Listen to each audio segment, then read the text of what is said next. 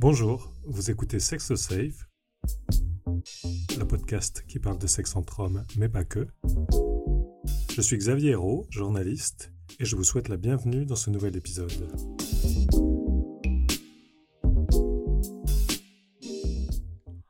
Aujourd'hui, les personnes vivant avec le VIH peuvent avoir une vie complètement normale, vivre leur passion sans entrave et travailler. Mais les problèmes n'ont pas pour autant tous disparu, loin s'en faut. Nous avons demandé à des personnes séropositives de nous raconter comment le virus impacte ou non leur vie amoureuse, leur vie professionnelle ou leur vie tout court. On commence avec Mathieu Ferrati, acteur X français, qui nous parle de son expérience au sein de son environnement professionnel, l'industrie du porno. Mon expérience avec le VIH, eh bien écoute, elle a été un peu, je dirais, euh, je vais pas dire sulfureuse au début, mais c'était un peu compliqué parce que il y a six ans en arrière et maintenant déjà c'était pas la même chose, je pense. Et puis euh, et puis euh, j'ai vécu avant avec un séropositif qui me disait tout le temps qu'il fallait se cacher, qu'il fallait pas le dire pour le regard des autres, etc., etc. Donc euh, du coup, au début, j'avoue je me suis un peu caché. Même si j'ai essayé de le dire, je me suis pris des bonnes claques dans la gueule, on va dire. Et du coup, je me suis dit bon bah on va se cacher derrière la PrEP, notamment. Et, puis bah ça m'a pas vraiment rendu service que euh, j'ai eu un parcours un peu compliqué euh, avec des expériences plus ou moins euh, même très difficiles et du coup ça m'a amené à réfléchir sur le sujet, d'où mon investissement dans le milieu et, et, notamment sur le sujet du VIH. Alors sur le fait d'avoir annoncé ma séropositivité, ben franchement, étonnamment, je m'attendais à recevoir des messages un peu de haine et, vraiment des trucs euh, un peu dégueulasses comme je pouvais recevoir avant, quand je faisais de l'escorte par exemple. Euh, et pas du tout, en fait, j'ai reçu beaucoup de messages euh, d'encouragement et des remerciements surtout en fait de gens qui habitent pas forcément dans des grandes villes et qui savaient pas ce que c'était que de vivre avec le VIH et surtout d'être indétectable. Je pense que c'est encore un sujet qui reste très flou pour beaucoup de personnes en fait. Pour que ça rentre euh, enfin euh, dans la tête de tout le monde en fait euh, parce qu'il y a encore beaucoup de sérophobie quand même dans le milieu. Gay même hétéro hein, je pense. Et je vraiment surpris en fait nombre de personnes qui ne sont pas au courant en fait.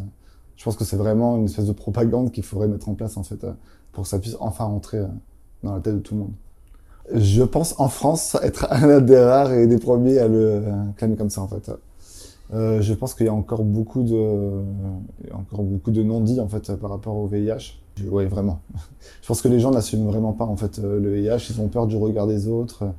Et étonnamment, malgré le porno, qui pourrait faire euh, penser que les gens sont un peu plus libérés, non, il y a quand même encore beaucoup de gens cachés.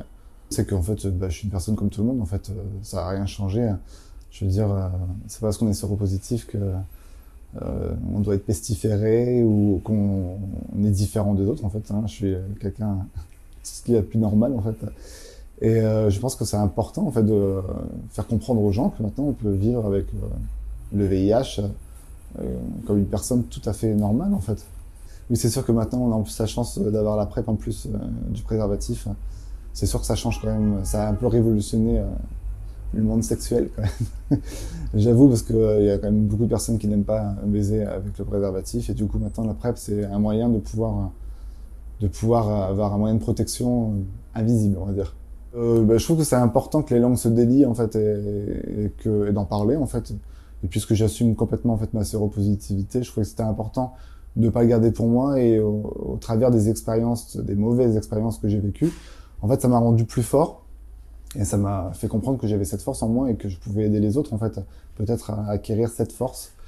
Et euh, du coup, je pense que c'est important d'en parler. Euh, maintenant, dans les réseaux sociaux, donc c'est important, en fait. Je pense qu'en termes de moyens de communication, il y a pas, il y a, en échelle, il n'y a pas plus grand, en fait. C'est important, en fait, d'en parler régulièrement, en fait, pour avoir de la visibilité. Alors, personnellement, le regard des autres, j'en ai rien à foutre. Ça, c'est un truc, euh, j'ai toujours eu ce truc, en fait, euh, que j'avais perdu, notamment au début avec le VIH une espèce de confiance en soi un peu euh, entre guillemets. Euh, en fait, j'ai toujours vécu pour moi et pas pour les autres. Et c'est vrai qu'au début euh, du VIH, j'ai plus eu tendance à, vivre avec le regard des autres, se poser sur moi, que pour moi en fait. Et ça, ça a vraiment changé. Donc j'ai repris confiance en moi. Et euh, je pense que c'est important en fait d'en parler. En fait, ça n'a pas du tout changé, si ce n'est que maintenant j'ai beaucoup de remerciements. Et je trouve que c'est important. C'était important pour moi d'utiliser euh, ma petite notoriété en fait pour pour pouvoir distribuer le message en fait. Et apparemment, c'est passé. Une personne vivant avec le VIH sous traitement ne transmet pas le VIH. Voici le témoignage de Franck et JC, un couple dont l'un des partenaires est séropositif et l'autre séronégatif. Je suis séronégatif et je vis avec euh, une personne séropositive au VIH. Nous sommes donc un couple euh, sérodiscordant. Il me l'a dit euh, quelques, quelques jours après, quand on se soit rencontrés, quand je pense qu'il a vu que ça devenait un peu plus sérieux. Je te l'ai dit au bout de deux semaines. Parce que je prenais les, mes médicaments, en fait, on dormait ou chez lui ou chez moi. Et des fois, pour des raisons pratiques, on dormait chez lui et je les prenais dans ses escaliers, en fait, avant de rentrer chez lui, les médicaments. Hmm. Donc, euh, et puis un jour, euh, et comme évidemment euh, en 2002, c'était 2002, 2003, 2003, Gamon était quand même un peu fort et qui nous détruisait un peu l'estomac à l'époque. Je passais beaucoup de temps dans ses toilettes. Donc à un moment donné, je me suis dit, il va falloir quand même lui dire et lui expliquer pourquoi c'est comme ça. Pourquoi j'arrive toujours avec une bouteille d'eau chez lui. voilà, c'était plein de trucs comme ça. Sûr même si au début, ouais, on mettait des, des capotes. Enfin, moi, pour moi, c'était voilà, obligatoire, mais des, des capotes. Donc je me posais pas trop la, la question. C'est vrai que c'est pas une question que, qui, que je lui ai posé euh, et qui me, qui me préoccupait, quoi. En fait. C'est moi qui me posais, qui me prenait plus la tête, en fait. Bah parce que je le savais, euh, je savais lui, je savais même pas son statut en fait non plus. Oui, voilà. mais euh, je, non, je savais pas ton statut. Mais c'était comme j'étais en, ça faisait à peine un an que j'étais sous traitement. Euh, je l'ai appris en 2000. J'ai commencé à me faire traiter en 2002 euh, parce que j'ai occulté pendant deux ans le, le VIH. Et ça faisait à peine un an, euh, voilà, que j'étais sous traitement moi. Du coup, euh, j'étais pas rassuré encore parce que je commençais très loin. J'avais j'avais une charge virale qui avait qui explosait tous les records. J'avais plus de défense immunitaire. Enfin, c'était une catastrophe quand j'ai commencé le, les traitements. Donc euh, du coup, euh, j'avais cette peur, moi, de cette appréhension. Je me sentais, je me sentais contagieux par rapport à lui, sans savoir euh, son statut, son statut. Mais comme je venais de très loin, le début de traitement était un, un peu lourd pour moi. Du coup, j'avais peur pour lui. Et j'avais peur de lui annoncer, j'avais peur parce que j'étais très amoureux évidemment. C'était plus Oui, un besoin d'être franc parce que justement, j'ai que du coup, euh, je voulais, je me suis dit si je le, vaut mieux que je le perde maintenant si jamais il y a à le perdre à cause de ma séropositivité, euh, que plutôt euh, que plutôt attendre encore et que bah ça soit encore plus catastrophique. Donc j'ai préféré lui dire, bon, bah, voilà, si s'il accepte pas, eh ben je m'en remettrai. Ça serait peut-être ça aurait été peut-être un peu plus difficile sur quelques mois. J'ai j'ai dû lui dire bah tant pis, mais euh, ça me posait aucun souci. Enfin, j'ai jamais eu peur de ça. Quoi, j'ai très tôt été confronté effectivement à, des personnes séropositives. Quand je suis rentré dans le milieu homo, j'ai découvert mon homosexualité automatiquement. Plein d'amis étaient séropositifs et j'ai tout de suite, enfin, j'ai j'ai eu de, de crainte euh, avec ça. Le seul problème, oui, la seule question que j'ai dû me poser, c'est du coup, s'il est séropositif, il va falloir qu'on utilise des capotes toute notre vie, quoi. C'est ça un peu qui m'a dérangé Ouais, c'est une question un peu bizarre, ouais, effectivement, effectivement. Et puis on n'avait pas de recul encore sur les, enfin, les charges virales. Moi, je le savais pas qu'une personne euh, qui avait une super observance et une charge virale indétectable euh, ne transmettait plus euh, le VIH. Bon, on l'a su aussi un peu Et on plus l'a tard, su, plus tard, ouais. Mais euh, ouais, voilà. Mais effectivement, en ne sachant pas ça à l'époque, c'est vrai que dans l'idée, c'était si on fait notre vie ensemble, moi, ou si on passe un long moment ensemble, voilà. dans tous les Si cas, on baisera pas- avec capote, quoi qu'il arrive, quoi. Parce que je, pour le protéger lui, c'était, c'était comme ça. Enfin, Dans ma tête à moi, c'était ça, en me disant, voilà, si, Bah, c'était un peu ça, si hein, je veux rester hein. séronégatif, voilà, on va être obligé de mettre des capotes hein, toute notre vie, quoi. Enfin, moi, j'ai vécu avec un mec séropositif au VIH, alors que moi, j'étais euh, j'étais séronégatif. Donc ça, je, je sais comment on pouvait le vivre. Être rejeté pour ça, je sais pas si j'aurais mis un... J'aurais trouvé une- presque normal, au final, euh, qu'on me dise, bah non, euh, pour, pour ma sécurité, je préfère pas euh, qu'on continue euh, comme ça. Je sais pas, j'aurais pas, pas, pas appelé ça de la, de sérophobie. Peut-être qu'aujourd'hui, si. Alors, bizarrement, euh, enfin, c'est une demande euh, des deux, je pense que euh, les deux, on avait, on avait envie. Baiser sans capote. Ah, bien Ensemble, sûr, bah, bien ensemble. sûr, bien sûr. Mais moi, j'étais plus flippé que lui, en fait. Certains indétectables peuvent euh, ne pas mettre de préservatif et c'est sûr que que j'étais presque moins dangereux que lui si jamais il baisait sans capote ou enfin voilà que j'étais que Oui. je pouvais pas lui transmettre le VIH en tout cas et j'ai pendant un an encore j'ai pas voulu j'ai voulu qu'on continue quand même avec Oui. des capotes Alors Je sais pas, moi, j'avais un peu peur. euh, euh, voilà, je faisais confiance euh, effectivement à la médecine et si euh, s'il disait qu'on pouvait faire qu'on- faire sans, sans capote, c'était très bien.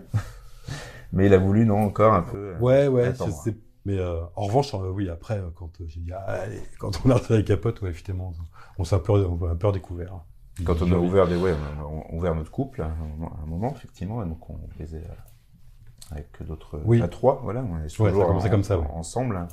Et effectivement, non, c'est pas une question, on ne posait pas la question à savoir si la personne était négative ou positive, quoi.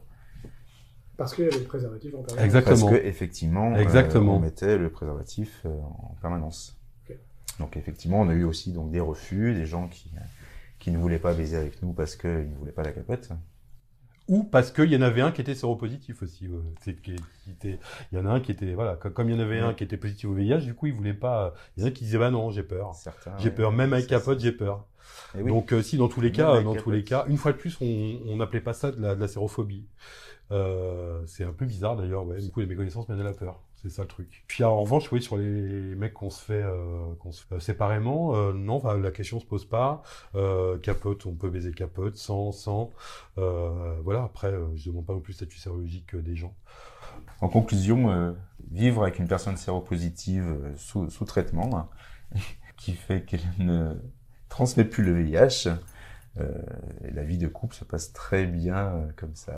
Et si le meilleur moyen de prévenir la sérophobie, ou en d'autres termes le rejet des personnes vivant avec le VIH, c'était de dire sa séropositivité On l'a souvent dit, la visibilité permet de faire évoluer les consciences et de faire reculer les discriminations.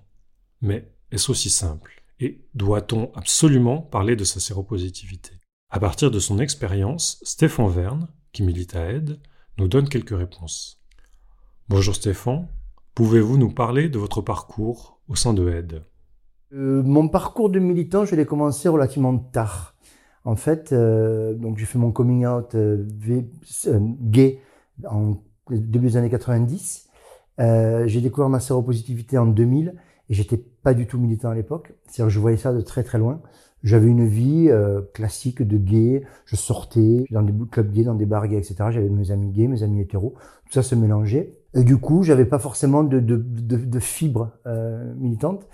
Et puis, euh, quand j'ai découvert ma séropositivité en 2000, petit à petit, j'en ai parlé autour de, autour de moi, à des amis, à des, moins de, de moins en moins proches. Et en fait, j'ai eu des retours extrêmement euh, positifs. Euh, J'ai été soutenu, j'ai été compris. Quand je l'ai dit en 2000, euh, dans la boîte à laquelle je travaillais, j'étais à Londres à l'époque. Et quand je leur ai dit, j'ai été vraiment accueilli, mais hyper bien. Ma directrice à l'époque a été hyper soutenante, etc. Donc, petit à petit, je me suis aperçu que j'avais un besoin de, de, de, de rendre la pièce, de rendre la monnaie de la pièce, parce que j'avais tellement reçu que c'était mon temps de donner. Et donc, j'ai cherché pendant un petit moment euh, comment comment trouver l'espace, le lieu, l'association pour faire ça. Et puis, j'ai croisé euh, un peu par hasard Aide en 2013, Aide, l'association de lutte contre le VIH/SIDA. Et c'est là que je me suis im- impliqué en tant que, que volontaire. J'ai voulu parler de être séropositif, qu'est-ce que ça faisait, quel était notre parcours, quelles étaient les difficultés, euh, qu'est-ce qui pouvait être chouette aussi.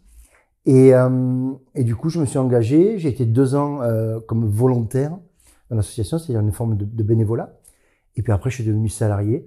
Et d'une militance, c'est devenu un activisme, c'est-à-dire qu'en vieillissant, j'ai 49 ans, je deviens de plus en plus activiste. J'ai vraiment envie de m'engager pour la cause, contre l'homophobie, contre la sérophobie et contre toutes les, les LGBT-phobies en fait. Vous avez fait récemment un post Facebook pour révéler que vous étiez séropositif, 20 ans après l'avoir découvert. Pourquoi ce post et qu'est-ce qui vous a incité à le faire? Alors j'ai décidé de faire un post Facebook euh, juste après le début du, euh, confinement de mars 2020. En fait, euh, à l'époque, on était un peu tous, voilà, j'attrape le Covid, qu'est-ce qui m'arrive? Et moi, je me suis dit, Steph, tu as la famille qui est dans le sud, si tu attrapes le Covid, tu te retrouves aux urgences, qui, qu'on les appelle en leur disant, voilà, votre frère, fils a le Covid, et en plus il est séropositif, je me suis dit, ça va faire quand même beaucoup euh, d'un seul coup pour la famille. Donc je me suis dit, il est temps que tu leur en parles. Alors j'ai deux frères et une sœur. Un de mes frères était au courant parce que je lui avais dit dès le début, quand j'ai appris que j'étais séropo à l'an 2000. Et puis il y avait euh, mon autre frère et ma sœur. Donc je leur ai fait un petit message euh, que j'ai écrit, que, que, j'ai, que je leur ai envoyé. Hyper bien reçu, c'est pas grave, tu es comme tu es, on t'accepte comme tu es, on t'aime comme tu es, etc. Derrière, j'ai fait un message sur WhatsApp, on a un groupe avec mes cinq nièces et mon neveu. Pareil, leur expliquer et tout. Tonton, c'est génial, bravo, on, est trop fiers de toi, fais ton message et tout. Et puis derrière, j'ai posté ce message sur Facebook un soir, donc c'était doit être 18 heures à peu près. Et là, ça a été juste euh, enfin, un, déferlement de, euh, de, de, de positivité, de messages hyper soutenants, etc. Un peu comme tout le monde, les likes, tout ça, c'est, on les regarde toujours sur Facebook. Mais moi, je fais des posts, j'ai pas énormément d'amis. Là, j'ai eu 200 likes et 300 commentaires, ou l'inverse d'ailleurs. Bref, ça a été juste un tsunami de bienveillance, d'ondes positives, de soutien. Et j'ai trouvé ça formidable. Je me suis libéré d'un poids. Mais je pense que si je l'ai fait à ce moment-là, c'est parce que j'étais prêt à le faire. C'est-à-dire que j'avais mûri le fait que j'étais séropositif, je l'acceptais, que je vivrais avec toute ma vie et que ça me posait plus un problème à moi, ça pouvait poser un problème qu'aux autres. Pensez-vous que la disance est une bonne arme contre la sérophobie? La disance peut être une bonne arme contre la sérophobie, euh, mais ça aussi, ça peut être mal compris. Moi, je pense que oui. Je pense qu'il faut être pédagogue, il faut être dans l'explication. Moi, pendant très longtemps, j'ai vu le VIH comme une maladie sale, honteuse. C'était mes représentations à moi. Donc, donc j'avais honte d'en parler. J'avais honte de ce que j'étais, j'avais honte que... Et puis, en, faisant des psychothérapies, en, en, me comprenant, en parlant à des amis, etc., je me suis aperçu que le VIH, ben, c'est comme ça, on l'attrape et puis, puis c'est la vie. Et donc, j'ai décidé de faire cette disance pour juste montrer que ben, le VIH, comme tout autre virus, on peut l'attraper, on peut ne pas l'attraper. On peut l'attraper par malchance, on peut l'attraper pour plein de raisons. Et l'idée, c'est que ben, on n'a pas à avoir honte de ça. On n'a pas à avoir à se sentir sale. On n'a pas. Moi, je me, j'ai plus honte de ça. Je me sens plus sale de ça. Donc, j'essaie de faire de ma disance quelque chose de, pédagogique, être dans, une communication bienveillante en disant voilà, voilà ce que c'est que de vivre avec le VIH. Si vous l'acceptez ou pas, c'est votre problème. En tout cas, moi, ça ne me pose pas de problème. Et du coup, ben, en étant pédagogue, je pense que les gens l'accepteront mieux. Encouragez-vous toutes les personnes vivant avec le VIH à parler de leur statut Encourager quelqu'un de parler de son statut, moi je peux pas le faire. Je suis pas dans l'injonction de dire à toutes les personnes séropositives, dites-le. C'est pas possible parce que c'est trop dur. Il y a trop de conséquences. Alors, moi, j'ai pas encore eu de conséquences négatives. Je sais que des, des personnes que je connais l'ont fait avant et pardonnez-moi l'expression, mais ont reçu des sauts de merde sur les réseaux sociaux, en privé, ont été, ont été menacés, insultés. Donc, moi, j'encourage personne à le dire. La seule chose que je peux dire, c'est que si une personne se sent prête à le dire et à l'assumer, de le faire, c'est extrêmement libérateur. C'est-à-dire que moi, depuis que je l'ai fait, donc en mars 2020, et depuis que j'ai fait ma disance, le jour de, du jour de la disance de aide, le 21 septembre 2021, je me suis enlevé un poids, mais juste incroyable parce que, parce que maintenant je vis libéré. Avant, je vivais avec un, un boulet que je traînais, que je cachais. Je ne cachais plus ce boulet-là. Et ça, c'est extrêmement libérateur. Je me suis allégé en fait. Vous venez d'écouter un épisode du podcast Sex Safe. S'il vous a plu, n'hésitez pas à vous abonner pour découvrir d'autres sujets. Vous trouverez également plein d'infos concernant la sexualité et la santé des hommes gays et bi sur le site et le compte Instagram sexosafe.fr. À très vite.